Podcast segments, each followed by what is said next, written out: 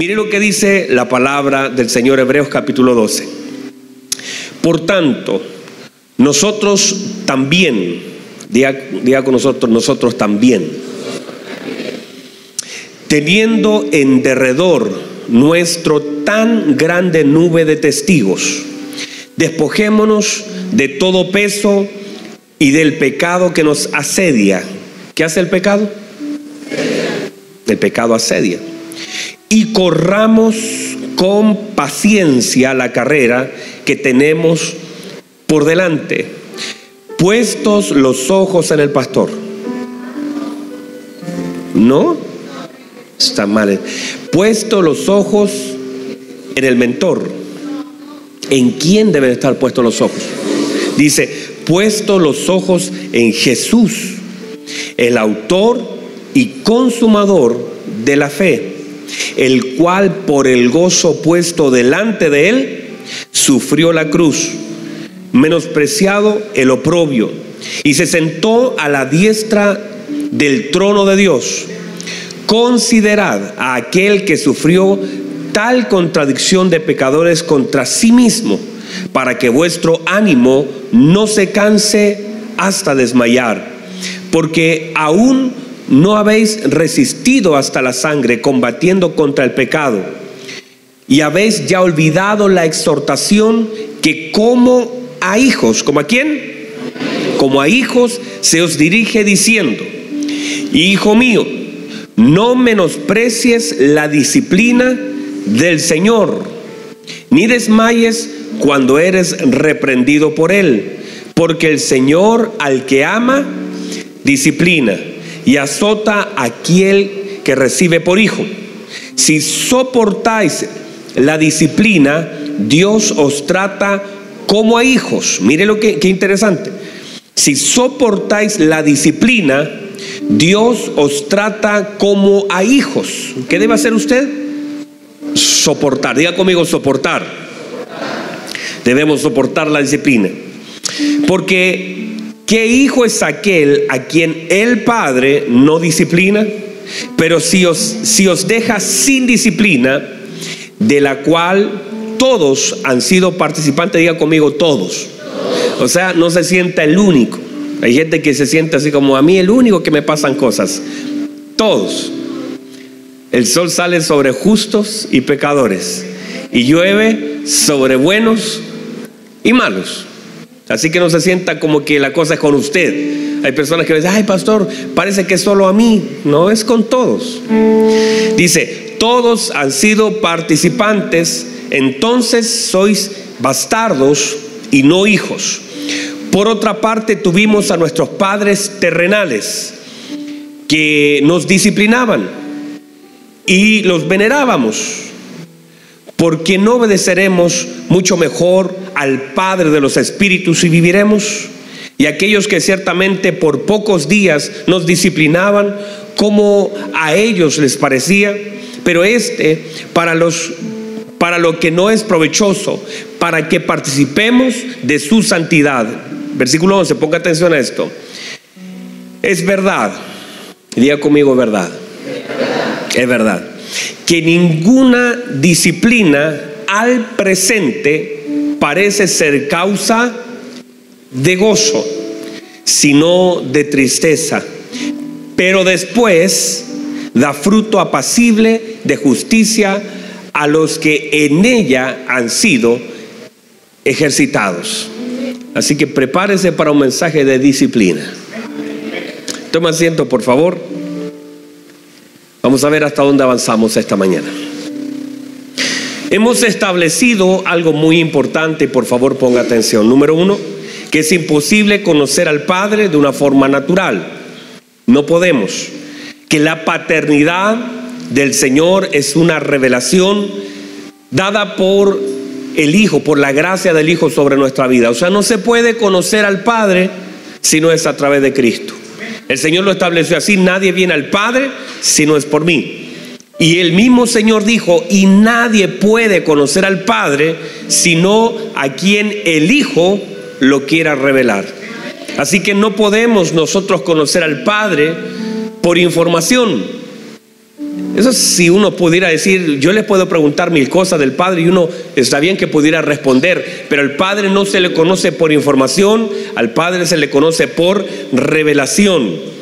Y nunca se le puede conocer al Padre lejos de nuestro Señor Jesucristo.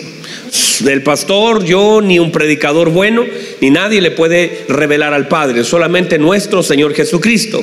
Uno, uno puede dar de alguna forma un par de luces, uno puede traer a conocimiento, uno puede activar algunas cosas en ustedes, pero uno no puede revelar al Padre. Hay cosas que nosotros no podemos hacer, es como tratar de explicar, uno es como tratar de explicar una receta y cómo explicar una comida. ¿Y cómo es? Eh, ¿Cómo se hace? ¿Cómo se siente? ¿Cómo se saborea? Hay que probarla para poder tener certeza de lo que se está hablando, ¿verdad? Uno podría decir, mira, dale dos, dos pizcas de aceite, échale un poquitito y te va a quedar muy rico. ¿Y qué sabor? Tiene y uno trata de explicar algo que si no se prueba no se puede entender. ¿Verdad que sí? De hecho, yo recuerdo que cuando nosotros tuvimos a Danielito, mi hijo Daniel hoy día cumple ocho años, y cuando nosotros tuvimos a Danielito, mi hijo, eh, leímos libros y, la, clínica nos entregó algunos libros y nosotros y mi esposa estudió otros libros y estábamos preparados y por supuesto nosotros pensamos que con todos esos libros ya estábamos listos para ser padres, pero no, no importa los libros que uno lea, ¿verdad? Usted sabe que eso. Y no importa los ejemplos que uno tenga alrededor. ¿Verdad? Y no importa cuántos, cuántas suegras hayas dándote consejos. El tema de la paternidad es algo que se tiene que vivir. Si no se vive, no se entiende. Y no importa cuántos libros y manuales pueda leer, claro, te ayudan. Sí, yo no voy a despreciar eso porque son experiencias, son diseños, nos sirven. Pero no es lo mismo el hecho de leer de cómo se tiene que hacer a luego hacerlo. Es una cosa completamente diferente. Entonces hay cosas que uno no las puede explicar, las tiene que. Y cuando hablamos del Padre, estamos hablando de otra dimensión. No es una comida, no es un, no es un hijo, es una revelación poderosa. De hecho, en el nuevo, en nuestra nueva vida en Cristo, hay algunas cosas que no tienen explicación. Solamente se reciben y se pueden revelar. Por ejemplo, el Evangelio no se puede explicar. Uno intenta, y, pero no se puede explicar. Por eso el apóstol Pablo define que el Evangelio es una revelación. El Evangelio es revelación el amor de Cristo, la Biblia establece que el amor de Cristo, mire lo que dice, excede. ¿Qué pasa con el amor de Cristo? O sea, pasa, sobrepasa. Amor de Cristo que excede a todo conocimiento. No importa si usted es, de la NASA, no puede entender ni conocer el amor de Cristo a menos que no sea por revelación, porque excede el conocimiento humano. No puede usted entender y lo trata de explicar y no lo puede ni explicar. Y cuando no lo puede explicar se frustra, no se puede explicar, se puede recibir por revelación el amor de Cristo. La paz, la Biblia dice, la paz que sobrepasa todo entendimiento. O sea, la paz también es algo, es un estado que no se puede explicar, no se puede entender. Por eso el Señor dijo, mi paz os doy, mi paz os dejo, no como el mundo la da. Yo no, no vayan a comparar esa paz que el mundo dice, paz, bueno, estamos en paz banderita blanca, estamos en paz. No vaya a comparar eso. La paz es un estado permanente, no es un suceso en la vida de un creyente. No, no podemos decir, ah, ah, tuviste un, problema, bueno, la paz del Señor no es eso, no, la paz es un estado. Nosotros vivimos en un estado de paz permanente. Que el Señor te dé paz. No, el estado de paz no, no, no es que te lo dé en un momento difícil, es que tú vives en el estado de paz. Entonces, la Biblia dice en 1 Corintios 2.14, este, este, esto es interesante, la Biblia dice que un hombre natural no puede entender, no puede conocer las cosas del Espíritu. No hay, no hay forma, no puede entender, no puede comprender. Un hombre con mente natural, un hombre natural no entiende las cosas del Espíritu. Por eso no podemos pelear con la gente.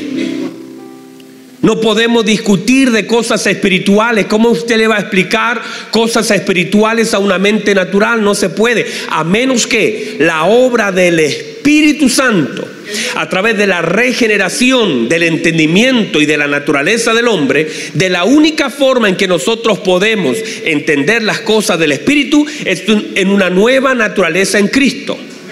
Y si no, la gente va a entender que usted y lo que va a decir usted está loco. ¿Por qué ora? Usted está loco. ¿Por qué ayuna 21 días? Vienen 21 días de ayuno en un par de semanas más. Diga gracias, Señor. ¿Verdad? Y, si usted le pregunta a sus compañeros de trabajo, ¿y por qué no comes? Usted le trata de explicar los 21 días de ayuno, ah, le va, a hacer así, oh, qué interesante, pero dentro va a estar pensando, está loco. ¿Verdad que sí? Poner las manos sobre los enfermos, creer, orar, ayunar. Todas esas cosas son una locura para la gente porque no lo pueden entender. Que usted en vez de estar esta mañana a las 8 habían hermanos aquí y antes de las 8 ya estaban algunos trabajando aquí en la congregación. Eso no, no se puede entender a través de una mente natural. ¿Qué diría su compañero? ¿Qué hace ahí? Vaya a acostarse. ¿Para qué se levanta tan temprano? ¿No es así? Que la gente, que usted lucha contra la mente natural de mucha gente. Que hay personas que critican lo que usted hace. Familiares que dicen, ¿para qué vas todos los domingos si ya fuiste el domingo pasado? ¿Para qué vas a ir otra vez en la semana? ¿Para qué vas a, levantarte temprano? ¿Por qué no compartes con tu familia en vez de estar? Hay, hay gente que no puede entender las cosas espirituales y no hay que luchar, hay que amarlos. Ellos no tienen la capacidad de entender las cosas espirituales. Hay muchas cosas que van a chocar contra la naturaleza del hombre. El hombre natural no puede entender las cosas del espíritu, pero cuando el hombre espiritual comienza a conectar con la palabra, empieza a entender cosas. Por ejemplo, ¿cómo le vas a explicar a alguien amar a su enemigo? Si ni a sus amigos lo pueden amar. Hay, hay personas que no es capaz de amar ni siquiera a sus hijos. Hay gente que no es capaz de amar ni siquiera a su cónyuge.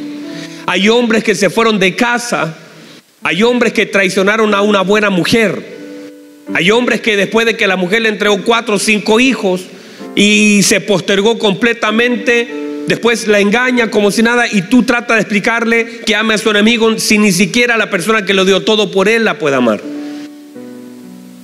E intenta explicar el perdón. El perdón. Intenta explicarlo. Tienes que perdonar. Y la gente natural no puede hacerlo. Por eso uno no puede luchar contra una mente natural, porque aunque lo, haga, lo va a hacer incluso mecánicamente. Pero una persona con mente espiritual, una persona regenerada, una persona que está impartida por Cristo en la naturaleza de Cristo, hay cosas que se le van revelando, que antes las sabía, pero no era revelación. Marta entendía algunas cosas, pero no tenía mucha revelación de ellas. Las tenía como conocimiento. Yo sé que si le pides algo al Señor, Él lo hará. Yo sé que todo lo que pidas, yo sé que eres la vida, yo sé que eres el Hijo de Dios, pero el Señor estaba luchando con una mente natural en Marta. Una mente que entendía algunas cosas, pero que se le hacía difícil poder creerlas en verdad. Mire que Marta le suelta estas palabras y le dice, yo sé que todo lo que le pidas al Padre, Él te lo dará. Y si ella sabe que todo lo que le pida, ¿por qué está dudando de lo que Jesús va a pedir? Porque tenía una mente natural que de alguna forma podía decir algo que sabía, pero le faltaba la revelación. Hay cosas que uno dice por decirlas, pero de pronto cuando eres confrontado en eso, allí de verdad se sabe de qué estás hecho, de información o de revelación. El Evangelio es revelación. La paz es revelación. El amor es revelación. La paternidad, el Señor dijo, nadie puede conocer al Padre si el Hijo no se lo revela.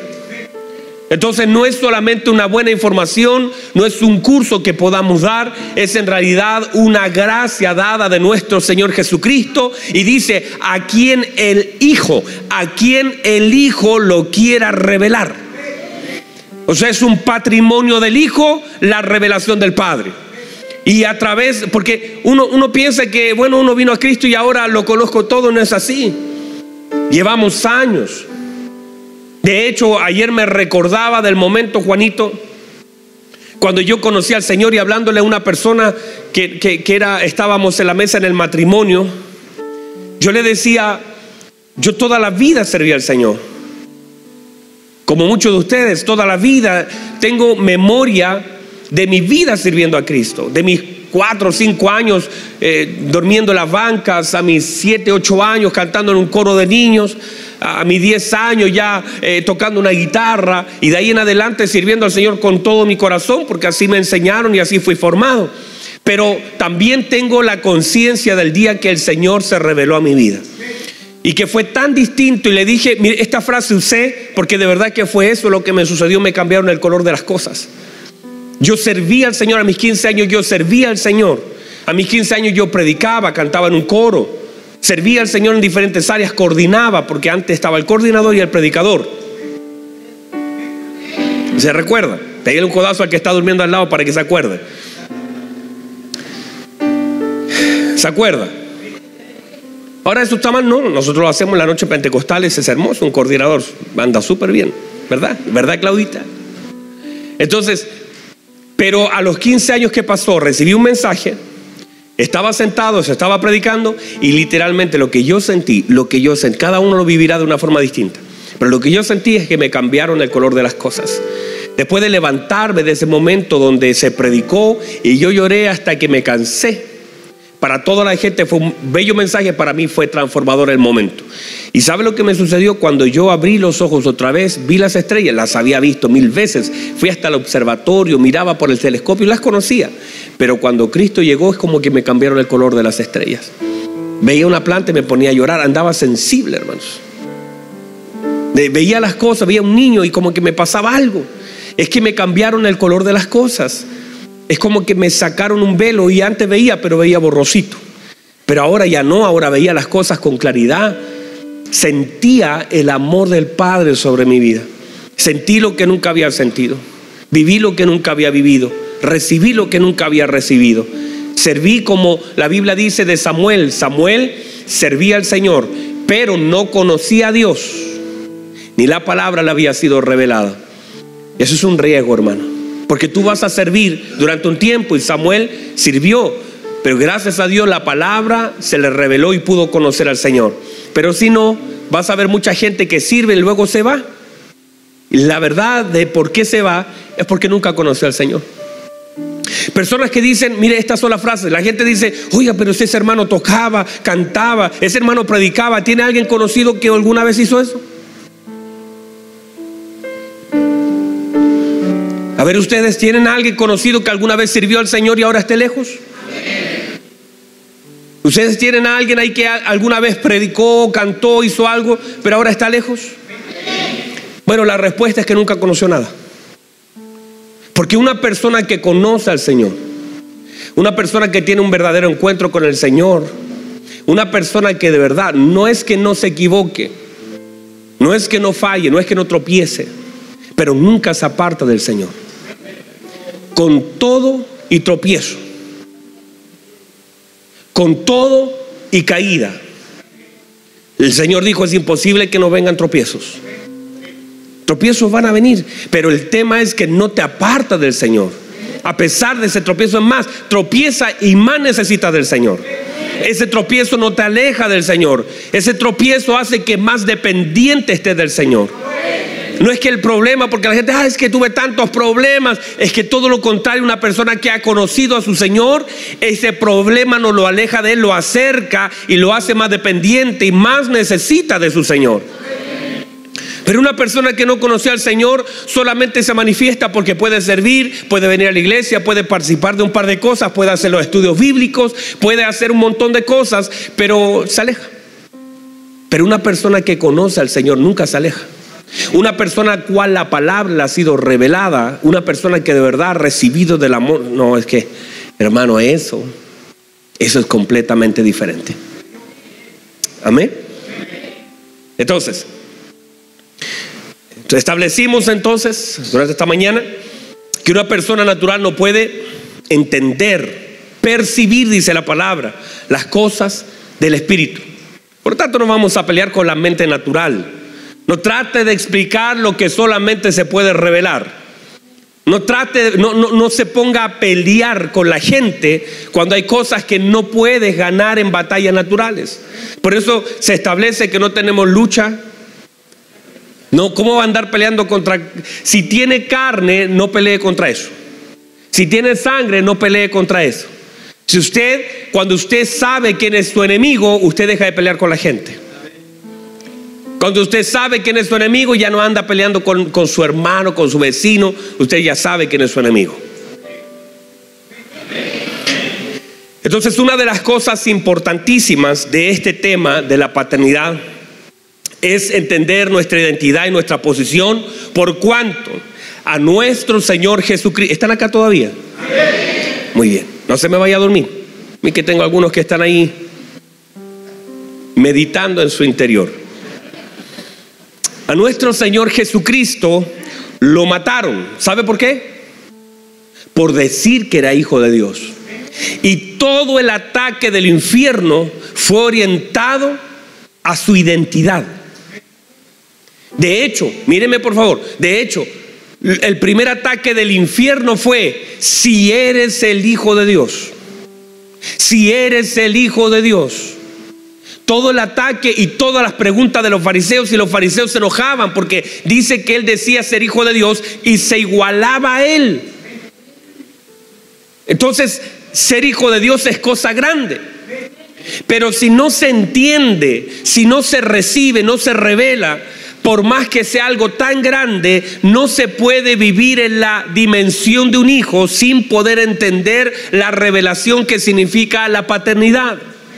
Y por eso mi tarea durante las próximas semanas será seguir tratando de revelar, de poner una semilla en su corazón que dé fruto en su vida para que usted pueda entender, para que usted se suelte de una vez por todas de esa mala o buena paternidad que tuvo y no está de alguna forma mala. Y eh, la Biblia dice honra a tu padre, a tu madre, eso está bien, pero si no entendemos la paternidad espiritual, la paternidad celestial, de la cual es la verdadera paternidad, seguiremos tratando que nuestros padres nos den algo que ya no nos dieron y no nos van a dar.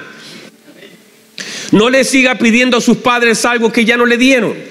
No siga tratando, no guarde cuando todavía le salen pucheritos por las cosas que no tuvieron. ¿Sabe lo que es un puchero? hermano de Venezuela? ¿No?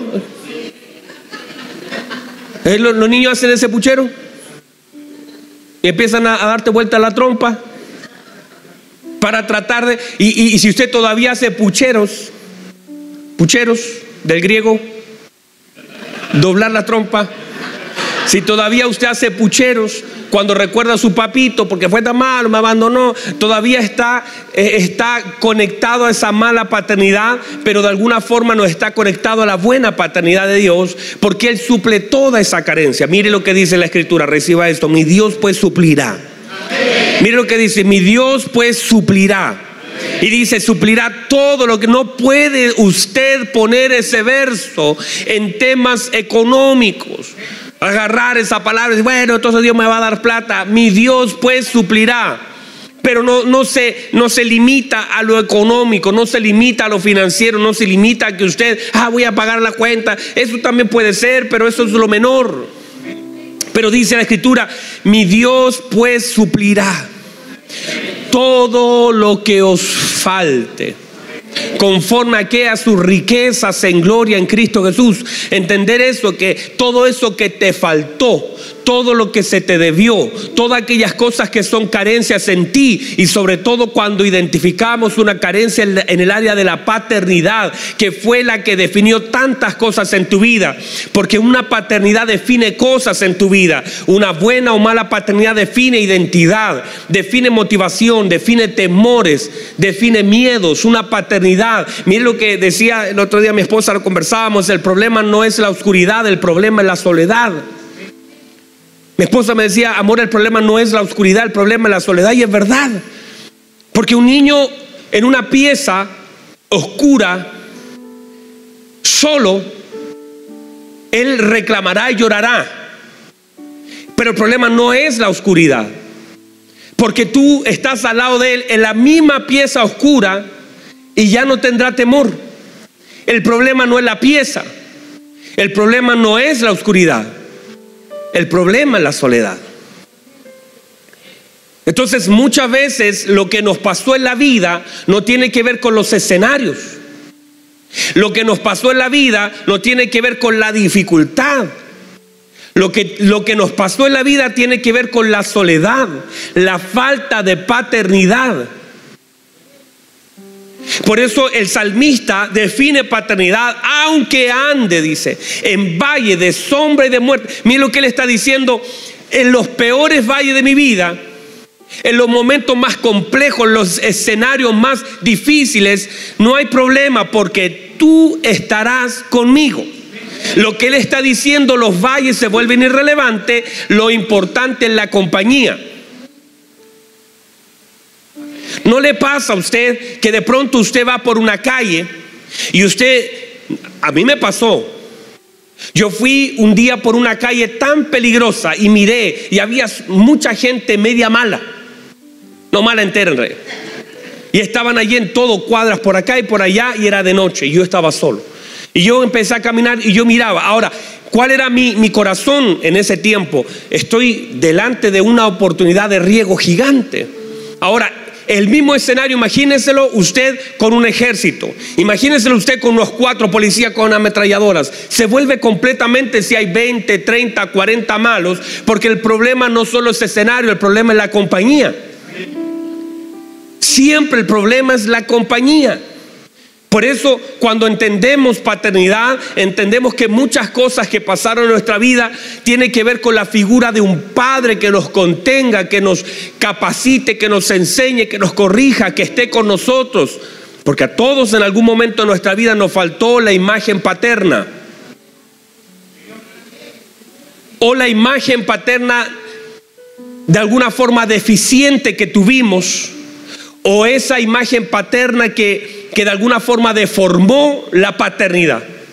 Y todo eso comenzó a generar en nosotros una imagen distorsionada de lo que era la verdadera paternidad. Una de las cosas que el enemigo quiere hacer es distorsionar lo verdadero del principio. Del principio él trató de distorsionar, dijo, así que Dios dijo y distorsionó lo que Dios dijo. Siempre la idea del diablo es distorsionar un modelo para que usted no pueda pararse en lo correcto, en lo verdadero, en lo aletos. Y el problema de nosotros es que a veces hemos desfigurado y como nos faltó tanta conexión paternal, entonces ahora nos cuesta mucho conectarnos con la figura del Padre. Nos conectamos con la figura de la Madre, la iglesia. Y nos conectamos bien con esta figura. Y nos sentimos cómodos y podemos venir, podemos estar, pero con la figura del Padre, porque el Padre no es el pastor, el Padre es Dios. Y esa figura para nosotros está media disas, ¿di cuánto? Eso mismo. Entonces estamos separados de esa figura, nos cuesta poder conectarnos con el Padre. Entonces el Señor, queriendo volvernos a conectar con el Padre, dijo, si de verdad quieren aprender a orar, si de verdad quieren conectarse, tienen que meterse al cuarto secreto. Lo que dijo, tienen que tener intimidad con el Padre. No pretendan ustedes vivir una vida gloriosa del Señor en victoria en muchas áreas de su vida si ustedes no tienen conexión con el Padre si no tienen intimidad con el Padre, entonces hay muchas cosas que aunque intenten y, oren, porque de hecho los judíos sabían orar. Todo judío de pequeño sabía orar. El tema es que el Señor lo que intenta con la oración y con la enseñanza que les da es volver a conectarlos con el Padre. ¿Quieren hablar con el Padre? ¿Quieren orar?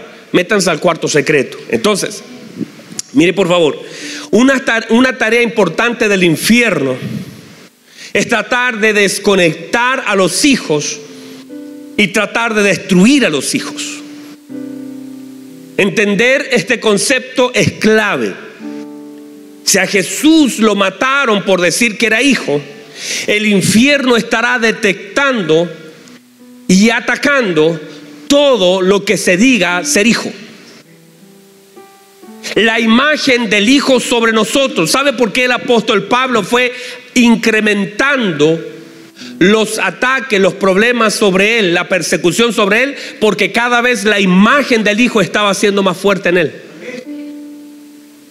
Los ataques del infierno serán progresivamente aumentados en la medida que la imagen del Hijo sea incrementada.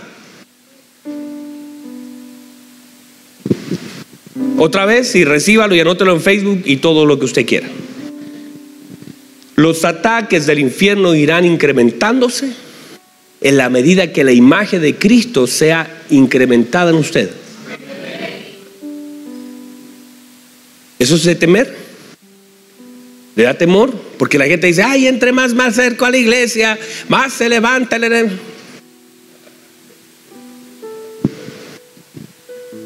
En serio. Mire que hay gente que me dice, pastor, yo, yo cuando estaba lejos, eh, yo estaba bien. ¿En serio estaba bien? Mire, otra vez, póngame atención porque esto le va a servir para la vida. En la medida que la imagen del Hijo sea incrementada en su vida, también el ataque del infierno será incrementado en su vida. Porque hay una imagen mayor. Pero míreme por favor, ah, no se asuste porque algunos ya están comiendo la uña. No se asuste porque en la medida que la imagen del Hijo sea formada en usted, los ataques del infierno se vuelven cada vez más irrelevantes. Porque la imagen del Hijo sobre su vida no es solamente que la nariz se le va respingando, las orejas, no es eso. Es que la fortaleza del Hijo está en su vida. El poder del Hijo está en usted. La cobertura del Hijo está en usted. El respaldo del Hijo está con usted. El respaldo de los cielos también está en su vida. O sea, no importa cuánto se incremente el ataque, el respaldo de la imagen del Hijo está en su vida. Y si el Hijo se revela su vida, y si usted tiene el respaldo del reino de los cielos, se vuelve irrelevante lo que venga contra usted. La Biblia establece, por un camino vendrán, pero por siete huirán delante de usted. Bendito sea el Señor. Entonces, se vuelve completamente irrelevante quien se levante contra mí. Jeremías pelearán contra ti, lo he repetido, y no te vencerán. ¿Por qué? Porque eres fuerte, porque eres lindo, porque tiene los un micrófono bonito. No, pelearán contra ti, pero no te vencerán, porque yo estoy contigo para librarte.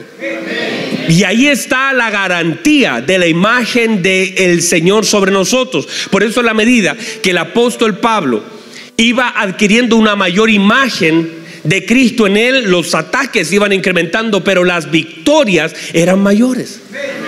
Las cosas que sucedían en la vida del apóstol tienen que ver, usted ve los primeros ataques, los segundos ataques, los postreros ataques, y todo lo que se levantó se volvía completamente, mire lo que decía el apóstol Pablo, ataques, problemas, todo lo puedo. Todo lo puedo en Cristo que me fortalece. Y ese concepto de entender lo que usted puede en Cristo, la pregunta es, si Dios es contigo, si el Señor es con usted, la pregunta es, ¿quién es contra nosotros? El salmista, sin todavía toda esa revelación, dijo, aunque un ejército, un ejército, acampe alrededor de mí, yo estaré confiado, yo estaré tranquilo. Caerán mil, caerán diez mil a mi diestra, pero a mí no, llegará. Harán pestes andarán volando por todo de día, de noche, pero no tocará mi morada, porque con sus plumas me cubrirá y debajo de sus alas estaré seguro. Esa es la seguridad de un hijo de Dios, una persona que entiende paternidad. Escudo y adarga es su verdad. No temeré, dice, a terror nocturno, a saetas, a pestilencias. No voy a temer pero es la confianza de una persona que entiende paternidad. Una persona, por eso la Biblia habla de espíritu, de espíritu de esclavitud. No estáis, dijo el apóstol, otra vez, no eres huérfano para estar pensando en esclavitud, porque no recibiste el espíritu de esclavitud para estar otra vez en temor. Porque justamente ese espíritu de, de de huerfandad, ese, ese espíritu de soledad, te hace estar en una esclavitud y te hace tener temor. Todo temor es la ausencia de la paternidad, de la presencia, del amor perfecto de Dios sobre nosotros. Pero cuando nosotros caminamos en el temor del Señor, cuando nosotros caminamos en el favor de Dios, cuando usted sabe quién es su Padre y esa identidad no es tocada, entonces usted camina seguro. Usted sabe que el mañana está tan y más seguro que el ayer. Usted sabe que el mañana está asegurado, que en su mañana sigue estando Dios, que en su pasado sigue estando Dios. No tiene temor a su, ay, ¿qué le va a pasar a mis hijos si yo no estoy? Lo mismo que le pasó a usted, Dios se encargará de ello, Dios será su sustento, Dios levantará quien cuide de ellos. Ay, pero si yo no estoy, ¿qué será de mí, mi esposo, mis hijos? Bueno, si usted no está, el Señor se va a encargar de ello porque usted no es más importante que Dios. Y si usted le faltare, Dios los recoge, Dios los alimenta, Dios los ayuda, Dios los sustenta, porque Dios ama a tus hijos, Dios ama a tu próxima generación. Póngase en pie, por favor. Se nos agotó este, este tiempo. Puede recibir eso. Levante sus manos, por favor, en la hermosa presencia del Señor.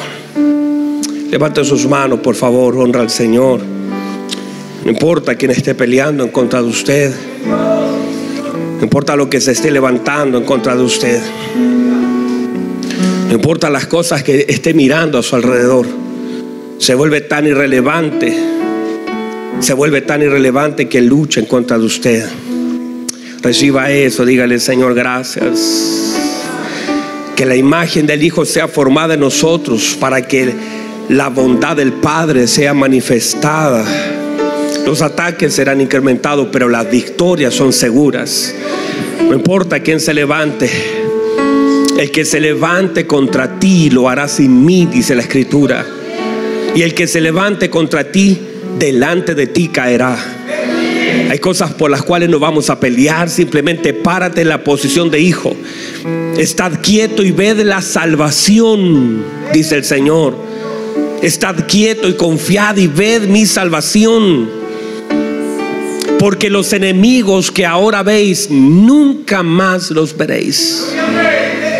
Las cosas por las cuales hoy estás peleando, no volverás a pelear contra ellas.